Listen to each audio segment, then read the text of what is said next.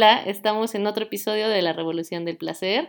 ¿Cómo estás, Irasema? Hola, Fabs. Muy bien. ¿Y tú? También. Ya llevamos mucho rato hablando y ya hasta ahorita ya nos propusimos es momento de grabar. Ya, ya es momento de, empezar a platicar. Pues, ¿de qué vamos a platicar hoy, Irasema? Hoy vamos a aprovechar que justo la semana pasada fue todo esta, este tema del Día de San Valentín y que del amor y que la amistad y que que los, las citas, que las no citas. Y creo que es como buen tema para hablar justo de estas, estas, estas veces donde se te rompe el corazón, ¿no? Claro. cómo nos hemos recuperado, cómo, cómo lo hemos superado, procesado, cómo hemos sanado o no sanado, ¿no? Exacto, que, que, todavía traemos colgando. Sí, justo que a mí me pasó que eh, este, como que esta euforia colectiva del 14 de febrero Yo tiene un rato que ya estoy súper desconectada. No soy hater, creo que también hay mucha gente que se está... Pero como a veces también se quieren despersonalizar o como sentir un poquito diferentes al, al, al colectivo. Yo no creo en eso. Entonces esas cosas mercantilizadas y que el amor romántico, sí es cierto, digo, de eso hablamos aquí. Claro. Pero también pasa lo mismo con la Navidad. Y que también, o sea, sí es como mercantilizar y todo, pero también la neta se siente chido si alguien tiene un detalle, ¿no? Alguien, y no, no me refiero eh, en el tema como romántico, pero pues que tal vez como que un amigo, una amiga, incluso como un familiar, como que, te, no sé, que se acerque así, pues muchas gracias por estar en mi vida, pues también se siente padre. Exacto, creo, era justo lo que hablábamos en uno de mis grupos. Eh, justo eso, a veces es un buen pretexto para cuando la vida nos absorbe, como separarnos un ratito y decir, a ver, este día voy a dedicarlo justo a, es un recordatorio de, de valorar y de, ser, de agradecer a las personas ah, con quien formas vínculos afectivos importantes. El problema sí es que se convierte en un producto, pero hay muchas cosas que se pueden convertir en un producto, el Día de las Madres, la Navidad, los cumpleaños, entonces en realidad tiene más que ver con con lo que hacemos de esas fechas, porque cuando estás en secundaria y en prepa te súper emociona. A menos de que te hayan cortado o hayas cortado, pero sí, sí, sí. Ajá. Pero es como un día como que esperas, ¿no? Porque son los chocolatitos. Ay, algo me contó mi hermana buenísimo. Este, que mi, mi sobrino ha estado mal, así mal, súper enfermo, de que tuvo, tuvieron que ir a urgencias porque tenía temperatura y así la semana pasada. Entonces toda la semana no fue a la escuela. Ah, pero el 14 de febrero en la escuela iban a haber taquitos por el Día del Amor y la Amistad. Y el niño, con todo y su gripa terrible, se levantó de la enfermedad es que era al Cristo resucitado y se fue a la escuela al 14 de febrero porque iban a ver taquitos. Es que es que súper bonito, o sea, es muy divertido. Yo me acuerdo que los 14 de febrero cuando estaba en primaria y en secundaria eran muy divertidos. Sí. Incluso en prepa, porque por ejemplo en, en mi escuela donde yo iba, eh, en, tanto en primaria como en secundaria podías ordenar que sacaran fotos al niño o niña que te gustara. Entonces de repente así alguien te, o sea, como que, eh, Iracema, ¿puedes salir del salón? Y así te tomaban foto y es así, ¡Ah! ¿quién habrá pedido foto mía? O, ajá, o, o, tú podías ordenar la foto de alguien, ¿no? Y yo, como era bien ñoña, nada más ordenábamos fotos entre nosotras, nuestras amigas. Ay, claro, porque ahorita me dio estrés, güey, así ¿qué tal que nadie ordenaba foto mía? Ya sé, pero sí, era como, pero ese era como una emoción, ¿sabes? Así de, ¡uh! Claro. ¿quién, quiere una foto mía? ¿A quién le gusta? Claro, es súper bonito, ¿no? Entonces hay que ver esa parte, también entender si hay gente que uno dice, tú tus fechas, ¿no? Pero entender que también es algo que en diferentes etapas de la vida funciona. Claro. Y te da mucha ilusión, que ahorita ya estemos rucas y que ya no nos entusiasme, no quiere decir que otra gente no, nada más empezar a como contextualizar o acompañar a las personas para que le den el significado que ellos necesitan o quieren y no comprarse la venta. Claro. Entonces, este, pensaba yo que ahorita que se estoy hablando un chorro de amor y de el amor romántico y lo que no debe ser el amor y lo que sí debe ser el amor y cómo construir relaciones más equitativas y lo habla, pero ahorita estamos Güey, llegó Walter White, ahí dispensa. no, casi no, no, hemos estado hablando o no hemos hablado, por lo menos a mí no me ha tocado, compartir qué onda cuando se nos rompe el corazón. Sí. Porque aunque sepamos en nuestra cabeza que todo es amor romántico, es patriarcado, es un, este, como dicen, el amor romántico no existe, son los papás. Ajá. O que sepamos que es químico y que, ¿sabes? Como esta explicación científica también de, no, lo que pasa es que es la dopamina, las endorfinas y quién sabe qué. O sea, la realidad es que cuando pues tienes una ruptura o te rompen el corazón, ya, ya sea como de esta, de tu pareja, o bien de amistades, o de alguien en quien confiabas. O también no tiene que ser necesariamente alguien así como cabrón, ¿no? Puede ser también un one night stand, puede ser una relación casual que se te rompe tu corazoncito. Claro, claro. Y que se siente. Y duele cabrón. Porque por más teoría que sepas, pues también tienes tu corazoncito. No, o sea, pues sí. Duele. Duele y eres humana y, y pues y se vale, se vale, digamos, normalicemos los corazones rotos. Sí, claro. Porque también llega un punto en que ya hasta pena te da hablar con las amigas, o hasta, no sé, estás como que siempre desahogándote con tus amigos y de repente, güey, ya, perdón por volverte a decir lo mismo, pero es que, güey, todos y todas hemos tenido el corazón roto, normalicémoslo, es parte de la vida y con todo y que desmontemos el amor romántico, esta parte de separarnos, de soltar, de dejar ir, siempre, pues como seres humanos siempre vamos a estar expuestas, ¿no? Sí, totalmente. Sí, porque al final eh, he estado como leyendo esta cosa de, bueno, estoy leyendo un libro y habla como de los juegos de confianza. Entonces, como que esto es como algo que se maneja a nivel, ay, no sé si estoy ya esto muy nerd, pero se maneja a nivel economía, ¿no? Claro. Y es hablando de, pues yo te doy porque sé que pues tú me vas a corresponder. Claro. Y cuando tú no me correspondes es cuando pues se siente toda esta traición. Y entonces es, un juego porque pues yo estoy dando, confiando en ti, claro. pero pues también corro ese riesgo. Y, y esto mismo pues es cuando al, al conectar, ¿no? O sea, como que se corre un riesgo, no por eso no hay que conectar. Sí, sí, sí. Pero a lo que voy es que pues todos somos vulnerables. Todos y todas estamos expuestos a que algún momento se termine esa conexión o cambie, el tipo de conexión y los cambios pueden ser duros y duelen. y se puede sentir como esta, este desamor, ¿no? y, duele, durísimo. Ay, yo sí sigo hablando de dolor. Pero justamente eh, te quería preguntar a ti ¿Cuándo fue? Bueno, te iba a preguntar cuándo fue la primera vez que te rompieron el corazón, pero ¿cuál ha sido la vez que más significativa, eh, la, la vez más significativa en la que, se que ahorita te venga a la mente que te hayan roto el corazón? Ay, es que yo siento que tengo varias, Paps. Ah, no, sí, yo también. Nada más déjame decirte las mías ahorita. Lo que sucede, yo siento también es que como que, como que yo he sido ahorita que lo pienso, como enamoradiza en mi vida. Ah, ya, yo también, yo, ah, yo me enamoro en dos segundos. Ajá, o sea, como que esa parte de, como el, el, sentimiento bonito, me gusta un chorro. Ajá. Eh, Oigan, perdón por el ruido de fondo, pero Walter White está jugando extasiado con, una bolsa aquí atrás de nosotros. Em, bueno, o sea, por ejemplo, el primer desamor o el primer como que me, que me acuerdo era yo súper, súper, súper, súper chiquita. Estaba en kinder, yo me acuerdo perfecto. Me, me, acuerdo que me gustaba Fabián, que era el niño como bonito de mi kinder. Y me acuerdo perfecto que, yo tenía un amiguito. Y me acuerdo perfecto que alguna vez como que estaba caminando y los vi así como, como abrazándose o como dándose un besito en kinder. Y te, les juro, o sea, como yo lo tengo como es un, recuerdo como muy, muy vivo. O sea, sentí como que mi corazoncito literalmente se rompió así. Ajá, porque era mi amiga y era el niño que me gustaba. No mames. Sí, en kinder. Esa fue como que la primera vez. De novela de Televisa. Es de novela.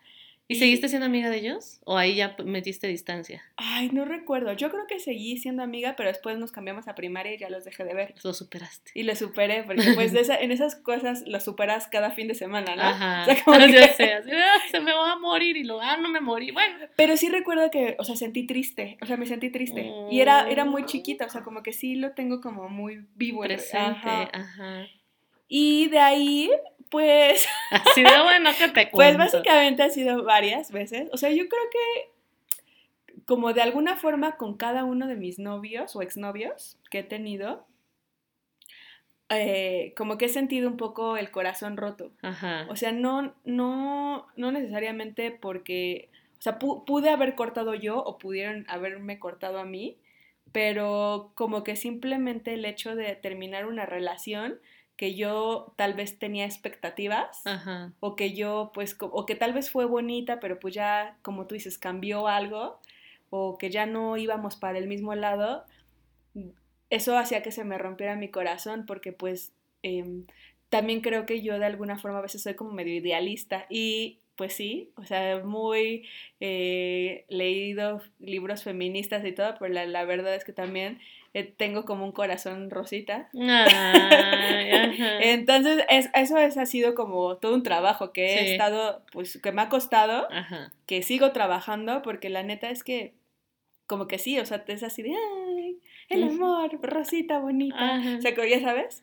Entonces, pues sí, yo creo que más bien, y como pues básicamente la última vez que me rompieron el corazón, yo creo que fue con mi último exnovio. O sea, como que era, fue una relación como bonita, em, que de alguna forma terminó porque pues también ya cada, cada uno íbamos como para caminos bien diferentes, ya no estábamos como chido juntos, pero aún así como que el hecho de cortar eso y de la forma que fue, eh, que, tal vez no fue para mí lo, más chido, pues hizo que se me rompiera el corazón, como estas expectativas o estas cosas que yo creía que quería, que tal vez ya no fueron, como estos ideales que se rompieron, me rompió el corazón. Wow. Sí. Eso en cuestión pareja, ¿no? Justamente yo estaba pensando eh, la última vez que se me rompió el corazón, porque sí, mientras estás hablando me vinieron a la mente miles de situaciones. Pero me acuerdo, pero si hablamos de la más reciente, las más recientes han sido con amistades. Ajá. Y también eso me ha costado trabajo.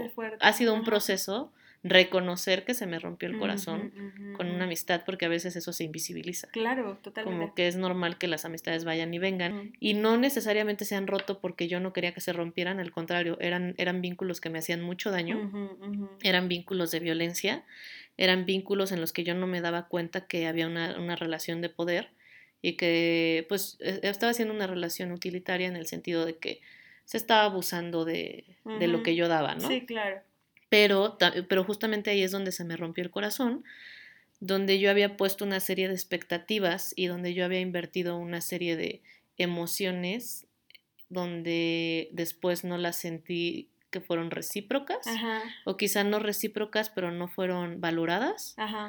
Entonces sí, sí, o sea, me, a la fecha me duele mucho. O sea, a la fecha es como de neta así de repente de ir caminando por la calle y decir, güey, qué, no mames, o sea, qué necesidad había, ¿no? Pero igual ahorita que decías, por ejemplo, con tu último exnovio, yo pensé en, con mi último exnovio y di, a pesar de que sufrí mucho, mucho, mucho, mucho esa separación, ahorita no considero que mi corazón haya estado roto. Ok. Que eso es bien, o sea, me hace reflexionar, ¿no? Bien interesante como, entonces, ¿qué es un corazón roto y qué no? Sí, yo creo que es como, es que ahorita que dijiste eso, es bien fuerte cuando te estás dando cuenta que, que ya estás en una situación donde está la balanza muy dispareja y tú estás dando más o que están abusando de ti Ajá. y y pues tal vez tú estás con esta antifaz de la amistad. Eso. O de a ver, perdón, la pareja. Pero eso, o sea, ahorita como que lo dices y me hace mucho clic, ¿no? Yo creo que eso hace la diferencia entre el dolor de una separación, que era como ya parte del proceso de la separación, Totalmente. a de pronto darte cuenta que a esa persona a quien tú construiste o que tú pensaste que era una relación equitativa, una relación, aunque los dos no estábamos dando en la madre o no entendíamos qué estábamos haciendo, pero puse ciertas expectativas o ciertos valores sobre esta relación y tú me usaste. Sí. Y, tú te aprovechaste de mí y ahí sí se me rompe el corazón. Y que se te cae este mm, como esta figura que tal vez tú construiste, como yo esperaba esto de ti y me sales con esto. Claro. Eso es eso, eso para a mí, en lo personal, ha hecho que se me rompa el corazón, como decepcionarme tal vez. Ajá. Em, y es que solo lo puedo pensar, ahorita que lo estamos hablando, solo lo puedo pensar literal, siento como cómo se quiebra, o sea, como hasta lo escucho romperse, ¿me explico? Sí, sí, sí. Y, y, es que hasta se, o sea, yo me acuerdo que en las veces donde lo he sentido, o sea, he sentido ese quiebre, que algo, algo pasa internamente en el pecho. Ajá y que ya no vuelve a ser lo mismo. O sea, ya no... Está, está, la tristeza, pero ya, aunque quiera como poner las cosas en su lugar, ya no puedo ver a la, esa persona de la misma forma. O sea, realmente algo pasa que... Claro, y que justamente también eso, ¿no? Entonces, un corazón roto no es lo mismo que una separación. No. Entonces, puedes tener el corazón roto o se te puede romper el corazón y seguir con esas personas. O puedes separarte de unas personas sin que se te rompa el sí, corazón. Claro, sí, sí, y, y, también entender eso, ¿no? ¿Cuántas, ¿Cuántas veces no nos hemos quedado en relaciones, no solo de pareja, que en las que nuestro corazón está roto, está roto. pero no sabemos qué, de qué manera movernos a otro espacio, ¿no? Y son relaciones en las que ya no te sientes a gusto, o sea, porque yo creo que un corazón roto sí se puede curar, pero se necesita como activamente hacer algo. Hacer algo y la participación del otro, que no estaba haciendo nada. Claro. Y también yo creo que, o sea, sí se sana el corazón roto, pero sí también me lo imagino como en las imágenes, en las ilustraciones, que se quedan como curitas o se quedan como cicatrices. Sí, las vamos cargando como, sí van siendo cosas que, o sea, no sé, yo alguna vez tú y yo lo hablamos, ¿no? Que yo te decía, es que de verdad me da miedo construir como ciertos lazos con otras mujeres porque me ha dolido mucho, mucho la separación de, de, de, personas que yo construí y eso también quería hacer una acotación sobre el yo construir, ahorita continúo con eso, pero que yo las construí como figuras importantes en mi vida y de pronto haberme sentido traicionada o haberme sentido usada. Y en esta idea de la construcción, también no echarnos la culpa nada más a nosotros. Claro. Como de, ay, bueno, es que tú construiste esta persona, era un patán, era una patana, y tú te hiciste esta idea y tú te metiste en esto tú sola, ¿no? También entender que a veces también las personas sí hacen, sí te, sí te venden una cara y, y, una con el afán de, de confiar lo hace y de repente te vas dando cuenta de que pues no, no era así. Incluso a veces creo que no lo hacen a propósito. No, no, Solo es la forma que esa gente se sabe relacionar. Y también justo hablando de no hacerlo a propósito y, la forma en que se sabe relacionar, creo que ahí viene muy, muy marcada justo a veces las desigualdades de género, que las invisibilizamos, pero en una relación de pareja se puede ver muy marcado cómo está esta diferencia, ¿no? Y cómo tú como mujer, en, estoy hablando en caso de pues relaciones heterosexuales, eh, pero también puede ser como en otras, o heteronormadas. O heteronormadas, pero pues la figura femenina siempre es la que da, da, da, da, da, y la masculina es la que recibe, recibe, recibe, recibe. Y eso es lo normal. Y entonces tú te estás drenada y el otro ni siquiera lo ve y no está equitativo y, y pues ahí empieza. pero tampoco el otro está haciendo nada por por ayudarte o como por, balancear esta situación. y tampoco es tu labor estar como de maestra. Claro, claro, y es desgastante, ¿no? Yo creo que eso es, eso es como cuando nos quedamos en estas relaciones a pesar de que una y otra vez se nos rompe el corazón, Exacto. pero como está normalizado que una es la que sufre por amor, que una es la que se tiene que esforzar, es la que le tiene que echar muchas ganas para que esto funcione, como que a mí me, nunca me ha hecho, bueno, no, nunca. La que lleva el timón, ¿no? De la relación. Ajá, tú eres pues la razón, tú eres la... Y eso, eso recientemente he ido ejercitando como de, tener una mirada más crítica, ¿no? Hasta qué punto realmente tengo que, como que nos enseñan mucho a negociar, a ceder, y en este ceder casi siempre las que cedemos más somos nosotras, en esta estructura heterosexual heteronormativa, y llega un punto en el que dejamos de ser nosotras mismas. y, a pesar de que dejé de ser yo misma para que tú estuvieras bien, para que tú no te fueras, para que tú estuvieras cómoda, cómodo, eh, de todos modos me haces esto y ahí es cuando escucho el, el, que escucho el crasheo del corazón. Sí, sí, totalmente. Y hablando de esto, de cómo nos han enseñado a no ceder, como también cómo nos han enseñado a no renunciar. O sea, como, como no, también es importante saber cómo y cuándo renunciar y simplemente creo que es cuando ya no te sientes bien, cuando esto dejó de ser placentero y te empezó a y empezó también a ser dañino o incluso hasta molesto. Sí es necesario, justo creo que por eso es importante hacer la diferenciación entre corazones rotos y entre dolores o tristezas o cosas así, ¿no? Porque sí, hay, relaciones en general, podemos poner de ejemplo las de pareja, pero en general todo tipo de relación que establezcamos, de alguna manera se van desgastando las relaciones y de alguna manera se van separando los caminos. Entonces, de una manera muy eh, pacífica quizá o de una manera muy violenta, también, pero sí hay, hay relaciones que, que era ya el momento en que cada quien tomara su camino por las buenas o por las malas. El problema yo creo con los corazones rotos es eso, cuando la ilusión se rompe, la esperanza se rompe, el respeto se rompe, la confianza se rompe, el bienestar se rompe, porque también pensaba yo, por ejemplo, la primera vez que recuerdo que se me rompió el corazón fue con mi primer novio. Y yo estaba, tendría 14 años y, lo quería mucho, pero una vez más, Escuela de Niñas Legionarios de Cristo era lo que había. Hola, con mucho respeto. Este, este, y me acuerdo que fue que me cortó y me dolió un chingo. Y fue porque él esperaba ciertas cosas de mí, como que yo lo buscara más, como que yo fuera a tomar más iniciativa. Yo, güey, hablarle por teléfono a su casa, obvio, jamás. Entonces, uno de sus argumentos cuando me cortó fue que, güey, te dejé de hablar una semana a ver si me hablabas y no me hablaste.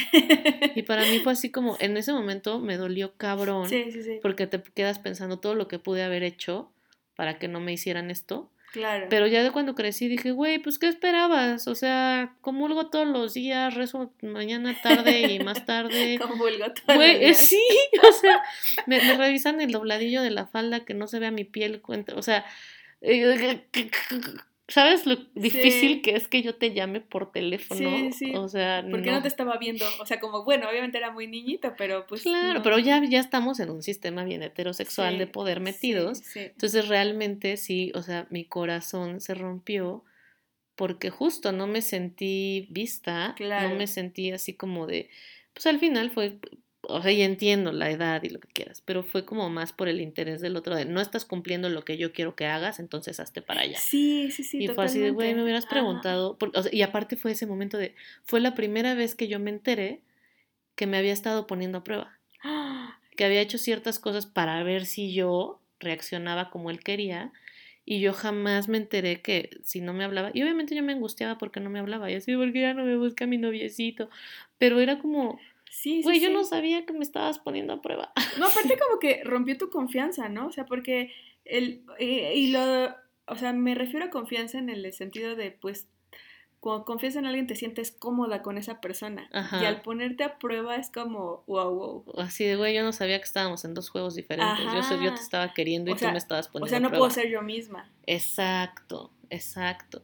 Y al final, los corazones rotos, sea como sea que llegamos a ellos, duelen un chingo. Duelen un chingo. Y duelen en el cuerpo. Sí, físicamente. yo me acuerdo que, y yo creo que es una de las cosas que más hablo cuando a mis amigas se les rompe su corazoncito y que también, pues, estos, estos recientes años, eh, recientes años que se me rompió el corazón por amistades, una de las cosas más efectivas que yo he encontrado es el hablar de eso sin parar.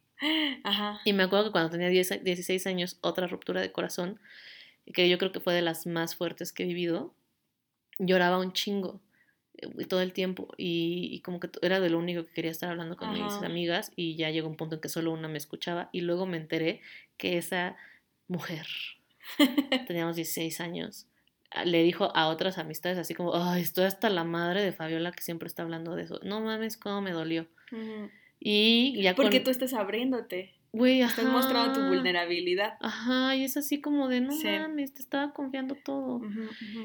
Y ya, me dolió un chorro y de ahí aprendí, ya después lo elaboré un poquito más y dije, güey, yo jamás, y eso se lo he dicho a mis amigas, jamás va a ser una molestia que me vengas a decir por millonésima vez lo mismo. Porque para mí un corazón roto se, sana hablando y hablando y hablando y hablando. Y incluso esas conversaciones de, no, pero es que mira, yo le dije y entonces él me contestó y entonces yo le dije después y después, mira, me mandó este mensaje, pero subió esta foto, pero esas que repasas cada cosa para encontrarle sentido a todo, sana. Sí. Pues es que ya que lo pones desde esa perspectiva, yo creo que a mí se me ha roto el corazón Así todos los días. Todos los días. Ah, no, o sea, como en cuestión pareja, dos veces. Ajá. Y en amistad creo que también como dos veces. Ajá. Y, han sido por estas causas que tú dices, o sea, como como esta parte de, pues no estabas viendo mi bienestar tampoco. Ajá. Yo estoy, o sea, como que sí se siente esta parte de, chin, yo, o sea, como que esto no fue igualitario. O, y, ajá, ajá.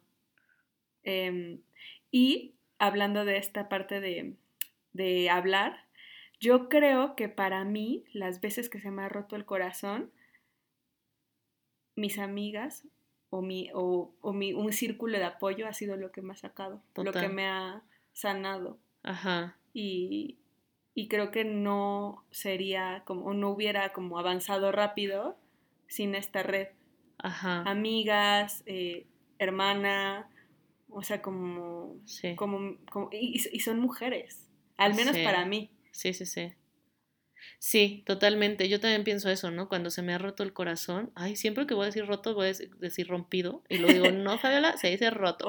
Bueno, si decimos rompido, ustedes disculparán. Ay, dispense. Este, sí, yo creo que todas las veces que, que he pasado como por momentos de mucho dolor, eh, ha sido mi familia. Igual porque me ha costado un poquito más establecer relaciones de amistad de largo tiempo, hay ciertas amistades ahorita que ya son, han sido mi apoyo y me han visto con mi corazoncito roto muchas veces, pero por lo general es mi familia. Y eso no quiere decir que les cuente todo. Sí, claro. Pero sí me acuerdo, uff, cuando terminé con mi pareja anterior, me dolió mucho, mucho, mucho, mucho, mucho y el proceso fue muy, muy, muy, muy difícil. Porque justo, o sea, terminó, explotó esa madre un 2 de julio me acuerdo, porque eran las elecciones de Peña Nieto. ¿Cómo te acuerdas de esos detalles? ¿no? O sea, hay momentos que marcan tanto, como que te acuerdas así, casi, casi que ese día vi en la televisión, no sé, claro. el precio, no sé. Ajá, no, sí, claro, de detalles que dices nada que ver, ¿no? Este, y a las, al, el 8, más o menos, o 9, llegó mi mamá y mi hermana al DF, y fue un mes que si no hubiera estado ella, y no necesariamente hablaba con ella porque me costaba mucho hablar de lo que estaba pasando, pero me acuerdo que me dormía en las noches llorando. Sí. Y, y, estaba yo con la angustia que de repente era tantas ganas de llorar que me salía a la calle a caminar porque no quería que me vieran que llorara. ¡Ah! Y hoy me doy cuenta que decir, güey, me sostuvieron bien, cabrón. Está muy cabrón. o sea, el, simple hecho de estar ahí y, y, esa vez las pasé por todos lados, mm, viajamos un buen y las llevé a museos y las llevé... Y eso me mantuvo viva ese primer mes. Sí. O sea, estuvo muy cañón. Y como dices, por lo regular son mujeres. Sí, eso de la o sea, de que dices de tu mamá. O sea, me hizo recordar una, anécdota cuando yo, o sea, mi primer ruptura de corazón, igual fue con mi primer novio. Ajá. Y me acuerdo que rom, o sea, como que cortamos. Y aparte creo que mi mamá estaba internada. Uf. ajá, estaba, estaba en el hospital. Y entonces yo tenía que ir a verla, pero yo me sentía súper mal. y, literal, y así de mamá, pero mi mamá, o sea, pues mamás, ¿no? tú tienes algo, ¿qué tienes? Cañón.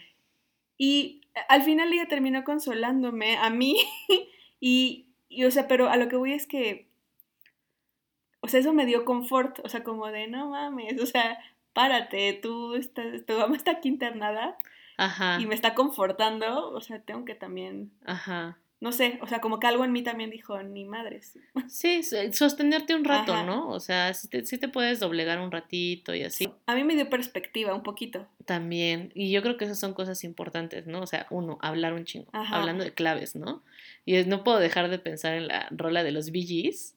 Este, ay, yo soy súper de BGs, no sé si la conoces. Sí, la de How can you mend a broken heart. Ay, claro. Ay, qué horror cantando. Perdonen por este error. Pero es que está bien bonita. La nueva sección. La nueva sección, Fabiola canta una rola. Así, no sabemos de qué vamos a hablar hoy. Me voy a poner a cantar media hora. Oye, es que me encantan los BGs, pero y entonces esa canción sí es eso. ¿Cómo sanas un corazón roto, no? Ay, entonces creo que eso, necesitas una red de apoyo. Y yo creo que una de las cosas que menos tenemos cuando se nos rompe el corazón red de apoyo. es una red de apoyo. Porque también creo que si se te rompe el corazón es porque gran parte de tu vida se ha centrado en esa otra persona. Sí, y de repente te vas aislando, ¿no? Claro, y también, y una vez más, no solo es pareja, ¿no? Las veces que se me ha roto con amistades, sí, también fueron amistades que eh, las hice como el centro de mi vida. Sí. O sea, con las, ya eran las únicas personas con las que socializaba o las únicas personas que me interesaba su opinión. Entonces, cuando se quiebra todo esto, es como voltear a ver a otro lado y decir, ah, empezar a, o mantener como colchoncito de protección. Sí, súper importante. Redes sociales, y redes de apoyo. Que es parte del autocuidado, ¿no? Ajá. Y también justo estos momentos de autocuidado, o sea, como de consentirte un chingo. Yo creo que es un must caminar, salir a caminar, porque cuando te sientes con el corazón roto, duele todo. ¿Tú qué has hecho? A ver, cuéntanos. Yo, literal, me salgo, o sea, es cuando más he hecho ejercicio. sí. Porque era así como una onda de me estoy muriendo. Sí, y es que hay que entender eso, el corazón roto, por más que racionalicemos sobre el amor romántico y la violencia y la chingada. Se siente cabrón. Duele cabrón porque toca lo más profundo de ti. Y aparte, como que entras como este estado de visión de túnel donde dices, no mames, o sea, nunca más, o sea, como que, como que si hay un punto en donde dices, es que es demasiado doloroso, ¿cuándo voy a salir? Exacto, sí, no ves el mañana. No ves el mañana. Pues es eso, ¿no? Yo creo que sí es importante, mantener, o sea, sí es importante que te duela, sentir el dolor, pero creo que también es un momento de dolor en que debes de buscar acompañarte de alguien. Sí, sí, sí. O sea, sí, la soledad es muy importante, pero sí necesitamos, sobre todo cuando es un corazón roto, las redes de apoyo. Este, entonces yo sí justo lo que me, a, mí, me ha tocado es como ir regresando así a la gente de, hola, ¿cómo estás? Sí, así ya volví, perdón por haberme desaparecido, me enculé un ratito, pero ya regresé. pero ya que estoy. Pero ya que estoy, ya no me vuelvo a encular, así, corte A, enculada otra vez. No, esto sí es amor, te lo juro que es amor. Ay, no, Fabiola, es que no, no, es, lo fácil. No aprendemos, ¿no? Exacto, lo fácil que es confundir la enculada con el, con el amor, güey. Digo, las dos se sienten súper chido, pero pero hay que aprender a diferenciar por salud mental. Sí, y, y, también como, como empezar a ver como, o sea, igual todo esto es muy cliché, espero no sonar cliché, pero ver estas oportunidades, ¿no? Ajá. O sea, como las oportunidades escondidas, como, por ejemplo, más tiempo para hacer otras cosas, o sea, como, como, no, como igual y tenías como un planes que habías pospuesto, es el momento, ¿no? O sea, como estos espacios para ti, para hacer lo que tú realmente quieres. ¿Quieres viajar? Viaja. ¿Quieres, no sé, clases de salsa? Prueba. O sea, igual y no hay como esos ánimos, pero el hecho de que hagas estas pequeñitas cosas, como que poco a poco siento que sacan del hoyo. Sí, es ir buscando, yo creo que sí está bien, o sea, y sí creo que a mí me costaría mucho trabajo pensando en mí cuando tengo el corazón roto, cuando vengo con, me llegan como con esto de, no, vamos, y vas a ver la luz al final del camino, y es para mejor. en ese momento es así, de, vete a la verga. O sea, está de la chingada. Exacto, y es eso, eso, darte esos espacios, permitirte eh, vivir esa, eh, o sea, una vez más, normalicemos el corazón roto. Sí vivirte así cabrón como una persona con su corazón roto. Ve películas de todo así, de lo que más amor romántico, cliché del mundo, güey, no pasa nada, no te va a quitar lo feminista eso. Claro. Eh, llórale sin parar a tus amistades, aparte es un buen filtro, está bien, pero eso no quiere decir que no te quiera escuchar. Claro, o sea, date la oportunidad de sentirlo. Exacto, y sí de neta tirarte y, y, buscar a una persona o a unas personas que sí te escuchen diez mil veces decir la misma pendejada y diez mil veces hablar maravillas de alguien que fue súper culero contigo, o también, ¿sabes qué? Date chance de hablar mierda de esa persona. Sí, claro. Eso no quiere decir que sea mierda la persona, pero a veces sí es una catarsis, o sea, yo me acuerdo que con amistades era como de, güey, ahorita solamente quiero que que me sigas la corriente hablando pestes de esta persona. Eso no quiere decir que esa persona sea mala, o sea, contextualizas, ¿no? Dice, dices, me voy a dedicar la siguiente hora a hablar mierda de esta persona. Y ya es así de sentarme con ellas o, con ellos y decir, sí, mira, pinche viejo, pinche vieja, ya viste, no sé cómo, y ya como para... Se siente chido, y ya después ya como, pues sí, es como darte chance de sentir de sentir esto. Pero sí caminar. Sí, sí, sí. Sí distraerte. O sea, mi mamá diría, date chance de llorar y levántate. O sea, como, y pues sí, o sea, como... Creo que eso es lo, importante, o sea, no perder de vista de que pues al final eh, vuelvo a lo mismo, o sea, como estas pequeñas acciones generan poquito movimiento y el movimiento trae más movimiento. Exacto. Entonces poco a poco eso va a generar esta dinámica que te va a sacar. Exacto. Y sí, justo ahorita que dices lo que dice tu mamá de llorar, es otra cosa que yo he experimentado en mis corazones rotos, porque también mm, yo creo que uno de los más grandes corazones rotos que he tenido es cuando una de mis parejas falleció. Entonces también me acuerdo que yo no me acuerdo, no sé cuánto tiempo habría llorado. Estaba chava, yo tendría como 18 años. No sé cuánto tiempo habré llorado, pero hay, hay, un momento en que se acaban las lágrimas. El dolor físico que se siente cuando se te rompe el corazón es un dolor real. Sí, sí, sí. Ajá. El corazón realmente lo tenemos en, la, en el cerebro. Las emociones se procesan en el cerebro. Pero eh, lo sentimos en el pecho. Mm. Sientes que te aprieta, sientes que te muerde, sientes, sí se siente, Mm. sientes que no puedes respirar. Y eso tiene que ver con que todo el proceso de, de decepción, de corazón roto, de traición, de separación, lo que te viene, lo que te genera es altos niveles de estrés. Claro. Y el estrés, el estrés genera tensión. Sí. Y en eso que sentimos en el pecho son las tensiones de los músculos del pecho y eso aprieta. Entonces, si estamos hablando de tensiones, necesitas hacer algo que te lleve al otro lado, que es relajar. Claro. Y no meditar y volverte zen. No, si lo puedes hacer, qué chido, y no te rompes a media meditación a llorar, es que chingón. Pero justamente hacer movimientos, como decías tú, hay que moverse, Sí. hay que hacer ejercicio Y de hecho, que te ayude a estirar esas tensiones. de hecho, ahorita que lo dices, creo que en alguna, alguna vez leí en internet, fuente no sé si confiable, pero les voy a comentar. Facebook, así, Meme. Meme de Rara René, no, es cierto. Pero alguna vez leí que justo para esos dolores, o sea, como literalmente de desamor, donde te duele el corazón, literalmente es tomarte una aspirina. Ajá, Ajá, o sea, no todos los días, pero sí como ese día que tal vez Sí. estás recibiendo el trancazo, tómate una aspirina sí. para que se te vaya ese dolor ya vete, y vete a dormir. O, o sea, como- Ahora, de, de las tensiones que se generan en el cuerpo y tomarte una aspirina, te puede ayudar un chorro porque hay una, hay una teoría que se llama la teoría de la atribución de las emociones. Mm, Y esto quiere decir que el cuerpo tiene ciertas respuestas fisiológicas ujú. y que nosotros atribuimos esas respuestas fi- fisiológicas a ciertas emociones en función del contexto en el que estemos. Ujú. Es decir, se acelera tu corazón y estás viendo a la persona que te gusta, entonces dices, ah, es amor. Se acelera tu corazón y estás viendo una película de terror y dices, "Ah, es miedo. Ajá. Pero es la misma, la misma respuesta fisiológica. Se aceleró el corazón. Ajá. En este sentido, si nosotros calmamos los síntomas fisiológicos, entonces podemos que ese mensaje se le mande a nuestra cabeza, a nuestra mente o a nuestro corazón, Mm. decir, a ver, siento el dolor y me acaban de cortar. Obviamente tengo el corazón roto. Pero si te quitas el dolor fisiológico temporalmente, tomándote una aspirina, Ajá. haciendo un poco de ejercicio, saliendo a caminar, eh, este tipo de cosas que te relajen, que te destensen, Ajá. entonces ahora sí puedes, de- puede decir tu cuerpo, a ver, no me siento tenso, no me siento estresado, entonces no me está pasando nada malo. Entonces estoy a salvo y ya lo puedes asociar a alguna otra emoción que quizá no va a ser felicidad, pero vas a sentir paz, vas a sentir tranquilidad, vas a sentir cansancio, Sí, que puede ser cansancio y paz pueden ser Pero ya no es estrés. ya no es estrés. Mm. Entonces sí creo que tómate la aspirina, habla sin parar, busca cosas de que distraerte, lo que decías, eh, aprovecha esta oportunidad para hacer cosas que te gustan. También eso está bueno, como si, estam- si estamos pasando por un mal momento, cómo fueron mis momentos anteriores cuando miraba en retrospectiva.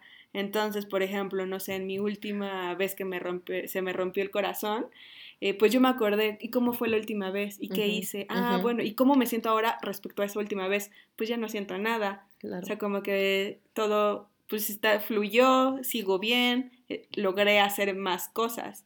Entonces, ¿por qué esta vez no? Totalmente. Justo eh, me, me pasa a mí que las veces que se me ha roto el corazón, neta, siento que no va a haber un mañana. Ajá, Y de repente sí es detenerte a decir, bueno, no me morí la vez pasada. ajá. ok, siento que me estoy muriendo, pero no me va a morir. O siento que, por ejemplo, ya nadie me va a volver a querer, pero sí encontré a alguien más que me quisiera. ¿Y qué herramientas usaste la vez pasada Ujú. y cómo has evolucionado tú en esas herramientas, no? Exacto. Y eso entonces, el, el, eh, se nos pensando todo esto como pensando en las primeras veces que nos rompieron el corazón, en quiénes fueron y así, también pensar o invitarles a todos a pensar también quiénes te han sanado el corazón. Ay, es que es muy bonito descubrir Ajá. eso. Justo pensar cuando en, en tus corazones rotos no es solamente pensar en ese dolor que se sintió, sino también empezar a pensar al historizarte, darte cuenta quiénes han sido las personas que han estado ahí para apapacharte el corazón cuando está rotito.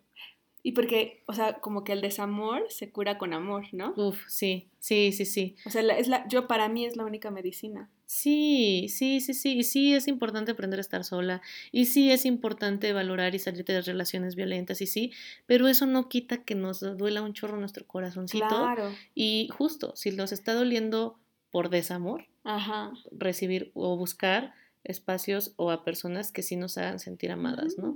Aunque no pensemos igual, aunque no estén de acuerdo con nosotros, lo que sea, pero acercarte justamente lo que siempre les digo, si no se siente bien, no está bien, si no se está sintiendo bien, muévete a un espacio donde sí se sienta bien, con alguien con quien sí se sienta bien. Sí, que, o sea, porque a veces también simplemente el hecho de estar callada con tu, con una gran amiga o, en un grupito ahí solamente viendo la tele, y tú estás como medio muriéndote, pero saber que estás acompañada, eso llena mucho. Ay, qué bonita imagen. Eh, normalicemos el corazón roto. A todos nos han roto el corazón y no necesariamente tienes que romper para poder terminar. Claro. A veces necesita, muchas veces como es la única forma en que nos hemos aprendido a relacionar, pensamos que necesita pasar algo súper violento o algo súper extremo para por fin dejar ir esto. Y muchas veces yo me pregunté muchas veces y se lo pregunto a las personas que están pasando por procesos similares, ¿qué necesitas para decir hasta aquí? Sí. O sea, neta necesitas que te atropellen el corazón para decir aquí ya no es o podemos empezar a buscar formas más amorosas de separarnos. Justo en, hay un libro que me gusta mucho para la gente que esté como con su corazoncito roto. Es este, es una buena eh, reflexión. Es eh, de Igor Caruso, La separación de los amantes. Y es un mm. ensayo psicoanalítico. no soy tan dada al psicoanálisis, pero está interesante. Y una, una idea que me gusta mucho que maneja es que tiene que ver como que este dolor que sientes cuando terminas una relación tiene que ver con que estás experimentando la muerte de ti en el otro y la muerte del otro en ti. Es el reconocer que vas a morir en la mente y en la vida y en la existencia del otro y que el otro va a dejar de existir y va a morir en ti. Entonces estás enfrentando a la muerte cuando estás, te estás separando de otras personas y eso duele mucho porque ya no voy a existir para ti. O cuando lo que se muere es la idea que tenías de alguien. Exacto, así como de... Mejor me duermo. De ya no quiero pensar en esto. ya sé. Es de que nos estamos riendo, que solté la carcajada. Güey, yo siento que me intenseo bien cabrón con estos temas porque. No, pero sí. Yo quería hablar del corazón roto porque se me hacía como más eh, tema para estarnos riendo. Y justo cuando empezaste a hablar de tu corazón roto, me fui así, así, ya sabes, como la, la rolita que, que ponen de tristeza. Ah, me puse muy solemne, ¿verdad? No, no, no, siento que yo fui la que me puse así porque, o sea, me intensé cabrón. Ahí dispensé. Nosotras ya queremos hacer episodios libres de ansiedad para motivarlas a vivir la vida y enos aquí. Pero bueno, ya somos ansiosas. ¿Qué, onda? ¿Leemos preguntas? Sí, bueno, yo quiero mandar, en lo que vamos sacando las preguntitas, quiero mandar unos saludos a Regina. Oh, que Regina la llevo conociendo ya varios años desde Body Sex hace unos años que fue y la, nos hemos topado en otros eh, cursos y cosas así. Me dijo que escuchaba el podcast y yo te dije, te vamos a mandar saludos. Saludos. Y también a Merlis, que también Merlis está, ha estado en algunos de mis talleres y que este, la vez pasada estábamos hablando que escuchó el ah. episodio de autocuidado donde hablaba de Walter White.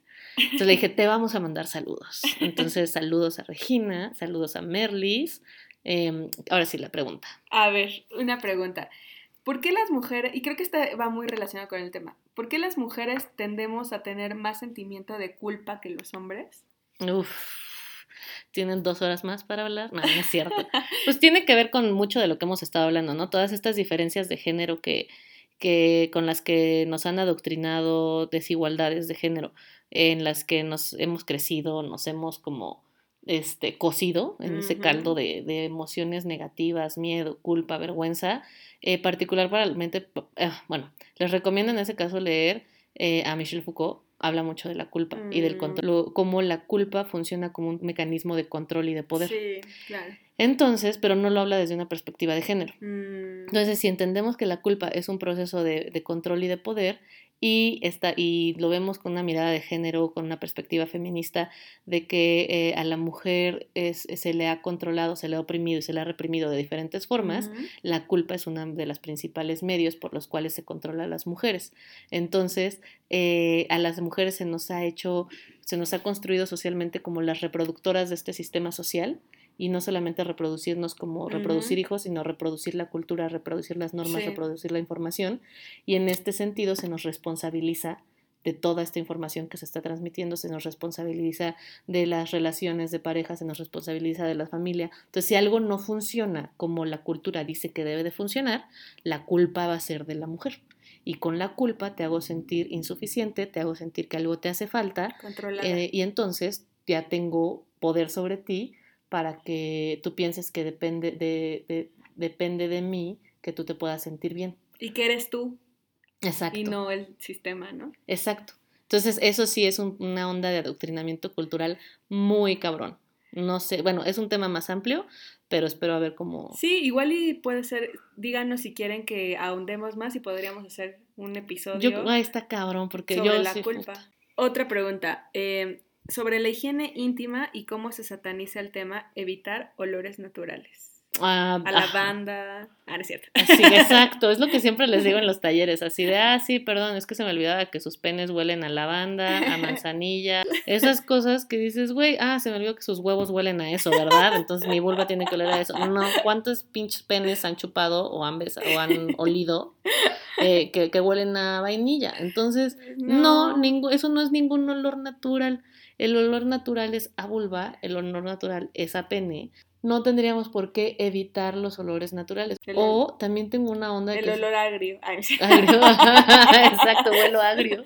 Claro, porque creo que como que la higiene está tapando el hecho de que inconscientemente nos están diciendo que nuestros, nuestros cuerpo es desagradable, o que, nuestras, que nuestros genitales, que nuestra boca, que, es desagradable y que tenemos que cubrirla, ¿no? Exacto. Entonces, yo creo que una es familiarizarte con tu olor, es una cuestión de acostumbrarte. Entonces sí, pon tus manos en tu vulva y huélete, acostúmbrate a cómo hueles tú, acostúmbrate a cómo huelen otros cuerpos humanos, tienes toda la razón, tiene que ver con que nuestros cuerpos han sido construidos como sucios, justo para que no los toquemos, para que no los disfrutemos. Entonces cuando reconozcas estos pensamientos en ti, respira un poco, recuerda que no eres tú, es el sistema que se vale que tu, cuerpo huela, se vale que existas. Y que todos olemos. Que todos olemos, nada más los lineamientos básicos de higiene. Báñate de vez en cuando. este, lávate las axilas de vez en cuando. Eh, decía un amigo, eh, baño de avión. Alita y motor. Entonces, mientras te laves la alita y el motor, qué bonito. ya sí lo amo. Mientras le des los cuidados usuales de higiene, todo está bien. Pues muchas gracias. Muchas gracias. Nos vemos para siguientes episodios. Nos escuchamos para siguientes episodios. ¿En dónde te pueden encontrar, Fabs? En Instagram, Facebook y Twitter como arroba DRA-Fabiola Trejo. Y a mí en Instagram como arroba iracémica con. Eh, si quieren comentar o sugerir o etc, etc, etc. Por favor, escríbanos al Instagram del podcast, arroba Revolución del Placer. Bye. Bye, bye.